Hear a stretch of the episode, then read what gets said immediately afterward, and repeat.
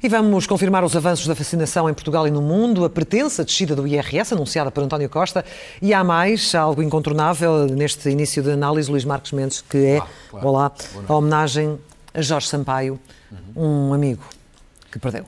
Sim, um amigo, um estadista, é, que é uma grande perda para o país. É, eu queria, sobretudo, aqui eh, fazer talvez quatro ou cinco destaques. Em primeiro lugar, a homenagem que o país lhe prestou durante estes três dias, sexta, sábado e hoje, e hoje, e hoje domingo. Eu acho que foi uma homenagem muito bonita, acho que uma homenagem justa, acho que Jorge Sampaio merecia esta homenagem. Hum. Porquê? Porque, sobretudo porque ele era um homem bom, e um homem generoso e solidário com os outros, porque no plano da política foi sempre um senhor, concordo ou discordo das suas ideias, portou sempre como um senhor.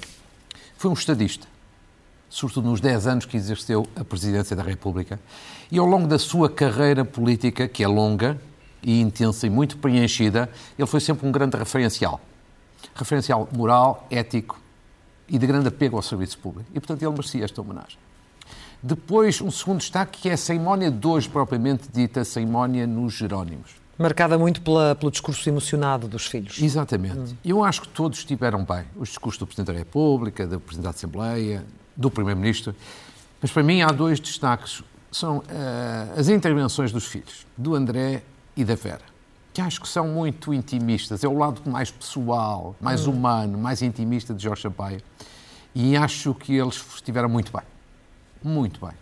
E depois também impressionou muito e bem as mensagens vindas de Timor. Passaram através de vídeo logo no início da cerimónia. E porquê? Porque Timor foi uma das causas a que Jorge Sampaio mais deu atenção e mais importância na sua vida política e, como se vê, os timorenses estão gratos. É bonito. Um terceiro destaque é sobre estes três dias, ouvindo depoimentos de variedíssimas pessoas à esquerda e à direita, correligionários políticos e adversários. É uma homenagem altamente consensual. Isto não é normal em Portugal. É muito, é muito raro. Mas eu compreendo que assim seja. A mim não me surpreende, porque Jorge Sampaio foi, na forma de fazer política, foi de modo geral um príncipe. E depois porque tinha uma grande proximidade com as pessoas e era, sobretudo, um homem profundamente respeitador dos seus adversários. Em cada adversário que tinha, normalmente a seguir fazia um amigo. E eu acho que isto é uma lição de vida. E, portanto, muitas das palavras que ouvimos hoje foram, foram de facto genuínas. Esse é, um, esse é um outro ponto que me parece muito importante. Eu acho que todas as palavras que eu ouvi ao longo destes três dias, de pessoas à direita, à esquerda, mais amigos, menos amigos, foram sobretudo muito genuínas. Normalmente, quando uma pessoa morre, dizem-se sempre palavras bonitas. Pois. Mas nem sempre são autênticas. Claro, Nem sempre são genuínas, muitas vezes até são postiças. Sim. São de circunstância. E eu acho que desta vez foi o contrário. As pessoas falavam de forma genuína eram depoimentos sentidos de quem estava a viver mesmo esta perda, porque é uma grande perda, de facto, para o país. Eu acho que Jorge Sampaio prestou inestimáveis serviços ao país, pode-se concordar nos momentos, discordar noutros, mas prestou. E, e digo só o seguinte, mais clara, nestes dias a melhor forma de homenagear Jorge Sampaio foi falar dele. Era normal. Sim. Mas eu acho que no futuro a melhor forma de lhe prestar homenagem é, sobretudo, seguir o exemplo dele. O exemplo dele é de fazer política com causas, é de ter convicções, é de ter uma coragem serena e tranquila. Ele não era de morrer na mesa, de elevar os decibéis, uma coragem serena e tranquila e, sobretudo, de um grande apego ao serviço público. Portanto, fica aqui também para ele. Agora, já menos analítico, no ponto de vista mesmo pessoal, a minha homenagem muito sincera e, e sobretudo, uma palavra muito especial para a viúva, a Maria José, Sim. o André e a Vera. E a Vera. Que neste momento estão, obviamente, a sofrer ainda mais claro. que qualquer um de nós. Claro que sim. Uh, hoje é o último dia hum. em que somos obrigados a usar máscara na rua. Entretanto, estamos a aguardar as recomendações da, da, da IGS, mas a partir de amanhã enfim, eh, a lei caduca é. e já podemos andar à vontade com, eh, enfim, com todos aqueles conselhos claro. que nos deixaram. Como se previa, a Assembleia da República não vai renovar a obrigatoriedade de máscaras na rua. Isso é compreensível face a todas as organizações que já vinham atrás. Eu queria, sobretudo, chamar a atenção das pessoas do seguinte: a máscara vai deixar de ser obrigatória na rua. Mas eu acho que é recomendável usá-la em muitas circunstâncias. O facto de não ser obrigatório não quer dizer que não se possa usar. E ainda há bocado vi aqui na SIC várias pessoas a dizer vamos continuar a usar. E eu acho que fazem bem. Por isso, eu recomendaria, sem paternalismo nenhum, é bom trazer sempre a máscara no bolso, pode ser preciso usá-la. Segundo, sempre que na rua há pequenos ou grandes aglomerados, usem a máscara. É uma questão de precaução. Porque a vacina é fundamental, mas não protege a 100%. Uh, ah, e depois, também um outro ponto. Mais semana, menos semana, estaremos no inverno. Aqui dois, três meses. Uhum. A máscara, como já se percebeu no último inverno, também ajuda muito, muitíssimo a mitigar os efeitos da gripe. Já não é apenas da Covid. E, portanto, se nós, em muitas circunstâncias, sobretudo aglomerados, pudermos usar a máscara, não é mal. Sendo que tudo isto é possível também graças eh, ao avanço positivo da, da, vacinação. Claro. Já dissemos aqui N vezes, e nunca é demais realçá-lo, que de facto a vacinação é um grande sucesso. Ponto. Não vale a pena agora repetir. Agora, eu queria mostrar sobretudo aqui quatro gráficos e, e quadros que mostram o seguinte. Em primeiro lugar, que é este. Temos um grande sucesso cá dentro, mas temos um enorme fracasso lá fora, sobretudo em África. Vamos ver e, e ver como é que isto é de facto muito mau e muito perigoso. Vejamos, vejamos o seguinte: a vacinação no mundo. Como é que estão as coisas? É, pelo menos uma dose. Ali vejamos a China, o Brasil, União Europeia, Estados Unidos, Austrália, Índia e Rússia. E depois vejamos a última coluna do lado direito. África. África. O continente africano é um continente discriminado. 6% apenas de vacinação. Porque, do modo geral, é um continente pobre, países pobres, não têm vacinas, e isto é, de facto, uma vergonha enorme para os países ricos, designadamente aqui para os países do Ocidente. É nestes momentos que é importante a solidariedade, até por uma razão que interessa a todos. É que enquanto o mundo não estiver todo vacinado, não acaba a pandemia. E enquanto não acabar a pandemia, podemos ter novas variantes. Este, este é o grande fracasso da solidariedade em termos mundiais. Agora, voltando ao sucesso cá dentro, números importantes, porque estamos muito próximo do fim do processo de vacinação. Claro. Muito próximo, há duas semanas, basicamente. Sim. Doses administradas, números de hoje. 15 milhões. Extraordinário. Mas depois, sobretudo, com pelo menos uma dose, 85,3%, como eu disse aqui na semana passada, podemos chegar aos 86%. E depois já estamos praticamente em 80% na vacinação completa. Isto é, de facto, estamos praticamente a duas semanas de terminar o processo de vacinação. Depois, por faixas etárias, para ver como neste momento as coisas estão profundamente equilibradas. E ainda bem. Na faixa até aos 40 anos, que são as quatro primeiras colunas, toda a gente tem mais de 90%. 90% de cobertura pela vacinação pela vacina. E depois as duas últimas da direita, ou seja, 20 e 29 anos, 12 a 19 anos, já estamos muito próximo muito próximo de 90%. Ou seja, os jovens responderam positivamente e esta é outra excelente notícia. Sentido de responsabilidade.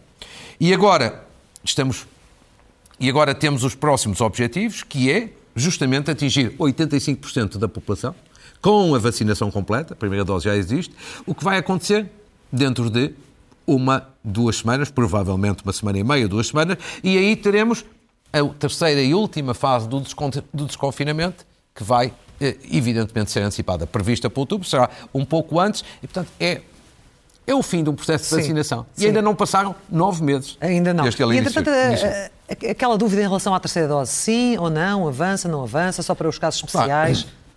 Vamos lá ver. Para já, o que está a única coisa que está decidido são só para aquelas pessoas que têm problemas imunitário. Agora, eu vou-lhe dizer a minha convicção, a minha intuição. Não há decisão nenhuma ainda sobre se vai haver ou não terceira dose, mas a minha intuição é que mais dia menos dia vai haver. E porquê é que diz isso?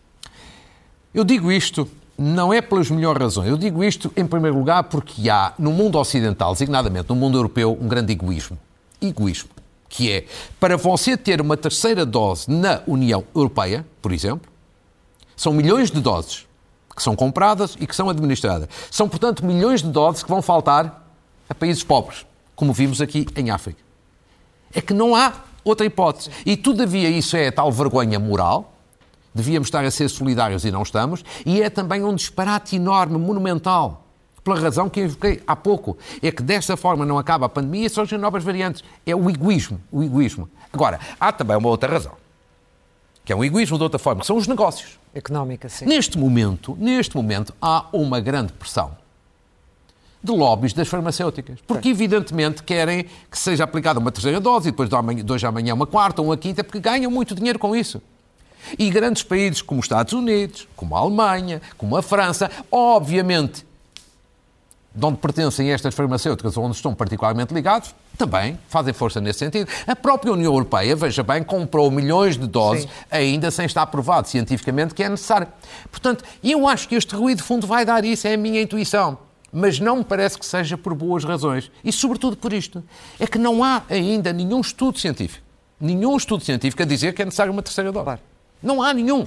E, portanto, que eu acho fundamental que este debate se faça porque eu acho que está aqui a haver uma grande opacidade e um grande secretismo, e no meio disto, os lobbies, que estão mais interessados em ganhar dinheiro do que propriamente em ajudar solidariamente os países pobres, os continentes que têm dificuldades, evidentemente que vão advogar uma terceira dose. Para fechar este tema, eh, disse-me há pouco que recebeu algumas queixas de telespectadores em relação sim. ao encerramento de alguns eh, postos de vacinação.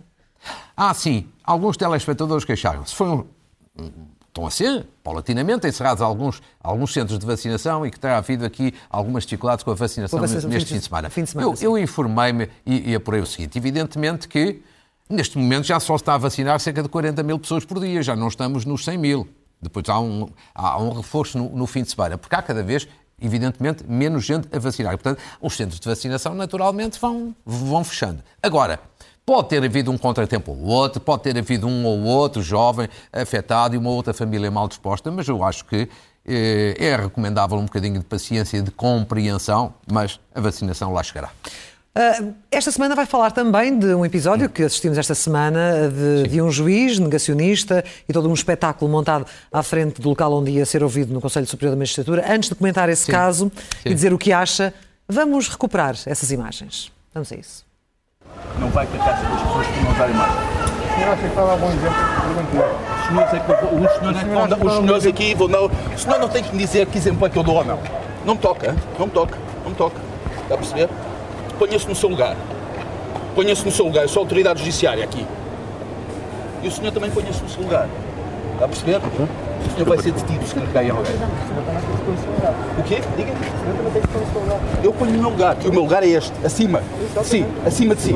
Está a perceber? O senhor está, está abaixo de mim. Portanto, o senhor não vai carregar sobre ninguém. E todos vocês que estão aqui, carregarem sobre pessoas, sobre pessoas é uma vergonha. É uma vergonha. Eu, eu, eu, vou ter que olhar para, voltar para casa e olhar nos olhos logo seguir para, para, para, e, e confrontá-los com o que fizeram hoje. Vai ser uma vergonha. E pronto. E quando viu isto, o que é que pensou? Pensei uma de três coisas, que este homem ou está louco, e portanto é doente, ou faz-se louco, ou então é um exibicionista. Em qualquer das circunstâncias é um perigo à solta. E portanto, vou-lhe dizer uma coisa, o comportamento deste homem já tinha sido muito estranho durante algum tempo que esteve à frente da comarca de Odmira, com comportamentos que não são próprios de um juiz, nem da imparcialidade, nem da independência de um juiz. E agora, com este comportamento nestes últimos dias perante a PSP e depois dentro da sala perante o Conselho Superior da Magistratura, isto é absolutamente intolerável. Este homem não sabe comportar-se como cidadão e muito menos como juiz. Ele está a violar todos os deveres de um juiz, do ponto de vista da imparcialidade, da correção, da educação, de, de, de tudo. O que significa o quê? Significa que eu acho que não há outra solução que não seja expulsar este homem da magistratura. Conselho Superior da Magistratura, ao que sei, tem uma reunião sobre essa matéria no dia 8 de outubro. Eu acho que é preciso uma atitude exemplar. Porquê? Porque isto não é um caso menor, nem é um fé diver.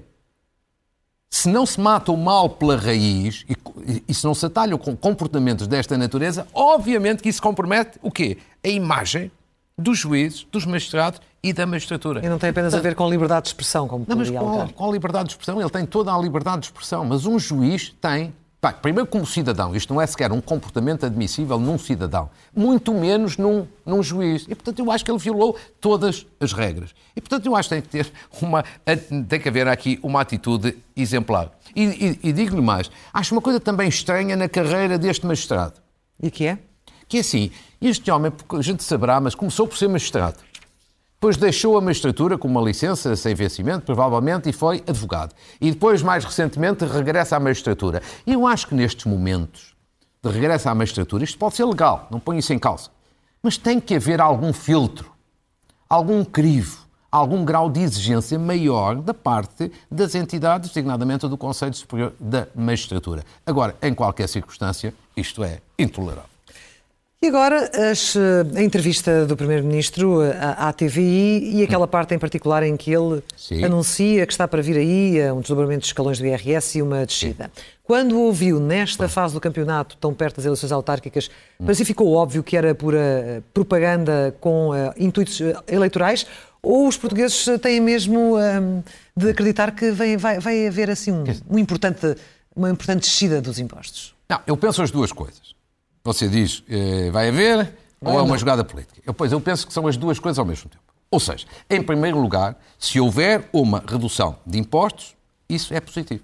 É uma medida na direção certa. E eu acho que vai haver.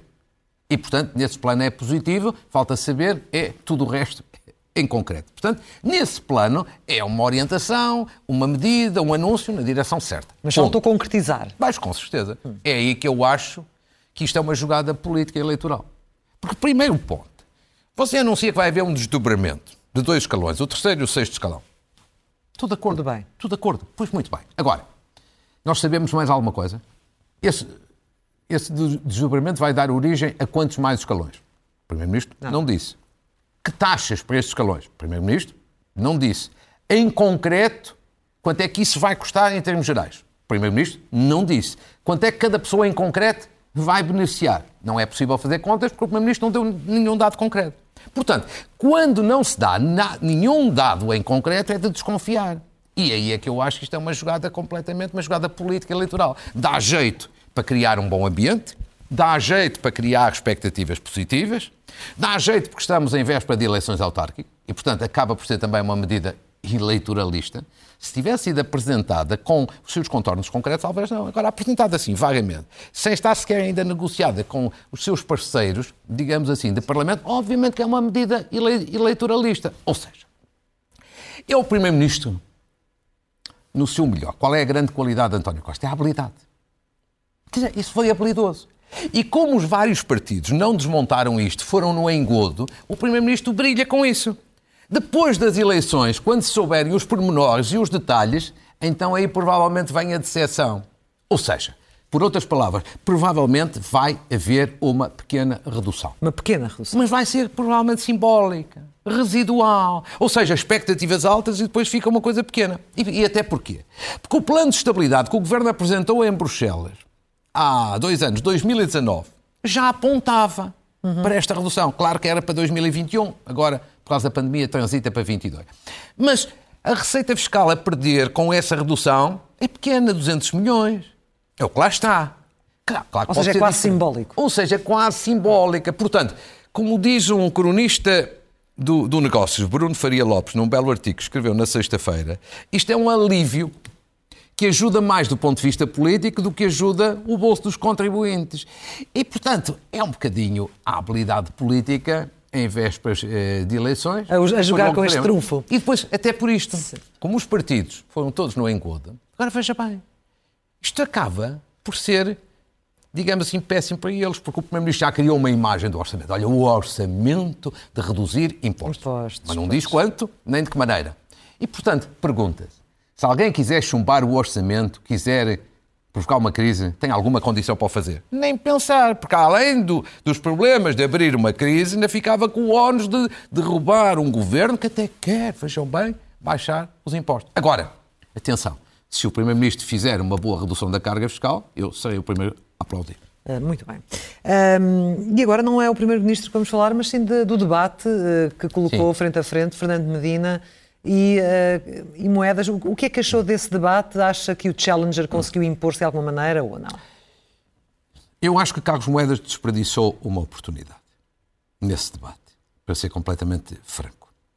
É, claro que não, não foi Medina que esteve brilhante. Fernando Medina eu acho que não esteve brilhante.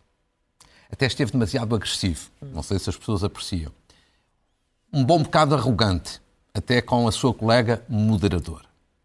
E, e com uma enorme, enorme dificuldade em explicar o fracasso grande que tem, sobretudo no domínio da, da habitação. Grandes promessas, poucas realizações. Agora, o problema é que Carlos Moedas é que precisava claramente de ganhar o Sim. debate. Ele é que precisava de estar ao ataque. Ao ataque não é insultar, é tomar a iniciativa. E ele precisava de colocar Fernando Medina à defesa. E isso aí não conseguiu. Portanto, nesse plano, as coisas não lhe correram provavelmente como ele desejava. E, portanto, resta-lhe agora a campanha eleitoral para recuperar, sendo que Moedas teve no dia seguinte uma boa notícia também na TVI, que foi uma sondagem da Pitagórica a dizer que ele está a sete pontos. Como outras sondagens lhe davam muito mais, uma distância muito maior, pode ser que ele esteja de facto a recuperar, tem que aproveitar agora a campanha eleitoral. E este ano quais são as câmaras a que temos, eh, temos de, de estar atentos? Oh, claro, eu acho que na noite eleitoral há sobretudo três casos que vão ser os grandes casos da noite eleitoral. Primeiro é Lisboa, evidentemente, por todas as razões mais alguma. É a capital do país, é a Câmara mais importante. Mas sobretudo por isto. Quer dizer, Fernando Medina vai ganhar ou não vai ganhar? As sondagens dizem que sim, mas vamos ver. Há sondagens para vários gostos. Segundo, ia ganhar, ganha com maioria absoluta ou sem maioria absoluta? Se ganhar com maioria absoluta, é uma grande vitória de Fernando Medina, que o vai ajudar não apenas a governar a Câmara com melhores condições, mas sobretudo vai dar uma grande ajuda para a sua carreira política do futuro. Se ganha com, eh, digamos assim, com maioria relativa, como foi da última vez, é uma vitória, com certeza, mas não tem o mesmo significado. Segundo, também é importante para Carlos Moedas. Carlos Moedas, se ganhar, é uma grande vitória. E, mas não ganhando, consegue superar o resultado do PSD e do CDS juntos. O somatório, os resultados que tiveram São há quatro socorristas, anos. sim. E, portanto, se consegue, evidentemente, para ele também é uma vitória pessoal, mesmo que não ganhe a eleição. Portanto, Lisboa é decisivo. É- Depois, eu acho que o grande, outro grande caso é Almada. Aí, a grande disputa entre o Partido Socialista e a CDU. E a CDU. Quer dizer, do ponto de vista da CDU, se a CDU ganhar Almada, salva a sua noite eleitoral e salva o seu resultado eleitoral, qualquer que ele seja. Agora, se perder, evidentemente que é uma certa humilhação. Duas derrotas seguidas naquilo que era o grande bastião. Para o Partido Socialista, evidentemente, se ganhar é uma grande vitória. É a confirmação de que não foi um acaso o que aconteceu há quatro anos. Obviamente que se perder é um revés. Este é um caso em que as sondagens apontam para empate técnico e vai ser renhido até ao último voto. E depois eu acho que é Coimbra também. Todas Coimbra. elas simbólicas, portanto. Porque Coimbra, Co- Coimbra também porque é que é importante? As sondagens também dão um empate técnico. Neste caso, entre o Partido Socialista e uma coligação liderada pelo, pelo PSD. Eu acho que é a grande oportunidade do PSD ganhar uma Câmara eh, significativa. É a grande oportunidade. Aqui, aqui no continente. E se somar os votos do PSD com o movimento de independentes, que agora estão, estão unidos, digamos assim, o PSD até tem alguma obrigação, se somarmos os votos há quatro anos, tem alguma obrigação de ganhar. Se não ganhar, é uma certa desilusão, porque as expectativas estão, estão, estão nesse sentido. Para o Partido Socialista, se perder esta Câmara, é um, é um revés enorme, porque ali está o Presidente da Associação Nacional de Municípios Portugueses. E, finalmente, eu acho que temos aqui dois casos também que são interessantes terem atenção. Um é o efeito Chega. Que efeito vai ter o Chega nestas eleições? Sim. Vai ganhar alguma Câmara? Alguns especialistas apontam para que possa ganhar Moura no Alentejo. Eu ainda tenho sérias dúvidas. Agora, há uma coisa que eu não tenho dúvidas. À esquerda, no Alentejo, pode tirar votos ao PCP, noutras zonas do país tirar ao PSD e, portanto, pode não ganhar nada de transcendente, mas faz com que os outros percam. Tal como aconteceu nas eleições presidenciais. Exatamente. E, portanto, essa é uma, uma das grandes dúvidas da noite eleitoral. A outra, para mim, são os Açores, que é assim, mudou, entretanto, o governo regional. Há vários meses. Normalmente, um governo tem influência nas eleições autárquicas. Um novo governo, agora liderado pelo PSD, vai ajudar o PSD a aumentar o número de câmaras? Sim ou não? É uma das grandes questões da noite eleitoral. Temos eh, três minutos para o próximo tema, Sim. sobre o 11 de setembro, os 20 anos, o dia em que. Sim. Há 20 anos dissemos que eh, o mundo mudou nesse dia. O que é que de facto mudou? Oh, Clara, para sermos sintéticos, desde logo mudou, nos Estados Unidos mudaram as grandes prioridades da política externa. Os Estados Unidos apostaram tudo, depois do 11 de setembro, em quê? Qual era a grande estratégia, qual era o grande objetivo estratégico? Combater o terrorismo. Daí a guerra no Afeganistão, daí o fracasso, mas a guerra do Iraque, daí a liquidação do Bin Laden. A grande aposta. Ficou para trás a ideia da China, que era visto antes como competidor estratégico, ficou para segundo plano. Houve uma mudança de prioridade. Quais foram os resultados no meio disto? Do ponto de vista do terrorismo, os Estados Unidos ganharam claramente. O 11 de setembro não se repetiu. Foi caso único. Agora, a China, no entretanto, entrou na Organização Mundial do Comércio, a China cresceu exponencialmente, e os Estados Unidos agora recentemente voltam a mudar a sua orientação estratégica. Agora, novamente, o inimigo, o adversário é a China, o terrorismo fica, digamos assim, num outro plano. Para depois. Nas democracias há também uma coisa importante que mudou. Não, mudou sobretudo no plano dos princípios. O reforço da ideia da superioridade das democracias, dos valores da, da democracia, da paz, da tolerância. Agora, também mudou a consciência de que em democracia as vulnerabilidades que temos em matéria de segurança são muito fortes. E, portanto, nós devemos ter sempre em atenção isso. Mas acha Agora, que, o, acha que o nas nossas vidas, é? deixe-me só dizer, nas nossas vidas mudou tudo. Sim. Basta pensar nos aeroportos. As medidas que tínhamos nos aeroportos em matéria de segurança há 20 anos e agora são radicalmente diferentes. São. E mudar. E, evidentemente, perdemos alguns direitos, algumas liberdades, algumas garantias. Em nome da segurança. E eu acho que este ponto é muito importante. Há muita gente que, obviamente, critica, uhum. torce o nariz. Todo o direito. Eu acho que há aqui um bem inestimável que é a segurança. Porquê? Porque eu acho que não há liberdade nem há democracia sem segurança. Sem segurança. E estamos, de facto, mais seguros? Eu acho que, no sobretudo, geral? o mundo tem hoje, o mundo, sobretudo o mundo democrático, tem hoje, sobretudo, mais instrumentos do que tinha para combater o terrorismo. Ou seja, Forças Armadas, Forças de Segurança, sobretudo forças, forças e Serviços de Segurança, não é Forças Armadas, Forças e Serviços de Segurança, mais atentos e mais bem preparados. Sobretudo, uma coisa muito importante, que não se vê, mas que é eficaz e que as pessoas devem saber a partilha de informação entre os serviços de informações, chamados serviços secretos dos vários países, funciona hoje muito melhor do que antes. Ou seja, de vez em quando, infelizmente, lá vamos tendo um ataque terrorista. Uhum. Mas o que nós não dizemos, porque não sabemos, mas sabemos que há, é que com esta partilha de informações dezenas de ataques terroristas são evitados. E, portanto, eu acho que potencialmente é, o mundo está, digamos assim, com mais instrumentos para se defender. Agora, nenhum país está imune. Depois do 11 de setembro, nós já tivemos atentados em Madrid, em Londres, na Alemanha, em Bruxelas. Portanto, isso não estamos imunes. E atenção, depois desta saída da NATO dos Estados Unidos do Afeganistão, há um novo risco. Uhum. O Afeganistão, o regime talibã, habituou-nos a ser um regime que se dedica a exportar terrorismo. Vamos ver se isto e, portanto, não foi um novo risco. Estamos mais apreensivos também. É. Vamos para essas sugestões vamos, de leitura sim, senhor, vamos, finais. É, Temos dois muito minutos. Muito rápido, uma saudação ao juiz desembargador do Tribunal da Relação do Porto, José Igreja Matos. Porquê? Foi ontem mesmo, eleito presidente da União Internacional dos Juízes. Ou seja, a maior organização internacional de juízes, pela primeira vez na história, é presidida por um português. É uma boa homenagem uh, à magistratura portuguesa.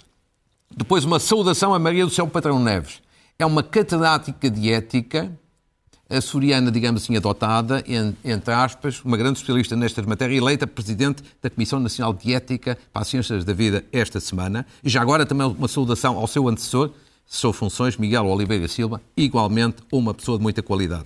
Sim. Uma saudação ao diplomata Paulo Viseu Pinheiro, que é um diplomata de grande prestígio, nomeado novo secretário-geral do Sistema de Segurança Interna. Olha, uhum. disto que estávamos aqui um bocadinho a falar. E a concluir de uma forma rápida três livros, os livros, António José Saraiva, uma homenagem a um intelectual de grande, grande qualidade do século passado. Eh, é uma fotobiografia organizada pelos seus filhos, um dos quais mais mediático, que é o ex-diretor do Expresso e do Sol. É um livro encantador. Homo Líder, Histórias de Homens Comuns, um livro lançado estes dias por Luís Filipe Menezes, um ex-líder do PSD. E agora um, um, um, potencial candidato a líder do PSD que também lança, lançou um livro uhum. é, é, igualmente interessante, Direito ao Futuro, sobre um mundo mais justo, mais verde e mais seguro, Jorge Moreira, Moreira da Silva. Silva. Não há tempo para mais. Não. Claro. um que já foi e outro que eventualmente venha a ser, foi, foi curioso essa, essa junção final dos dois livros. Você achou? Ficamos por aqui hoje e voltamos a encontrar-nos no próximo domingo, Luís Marcos Mendes. Muito obrigada. Muito gosto. Até lá.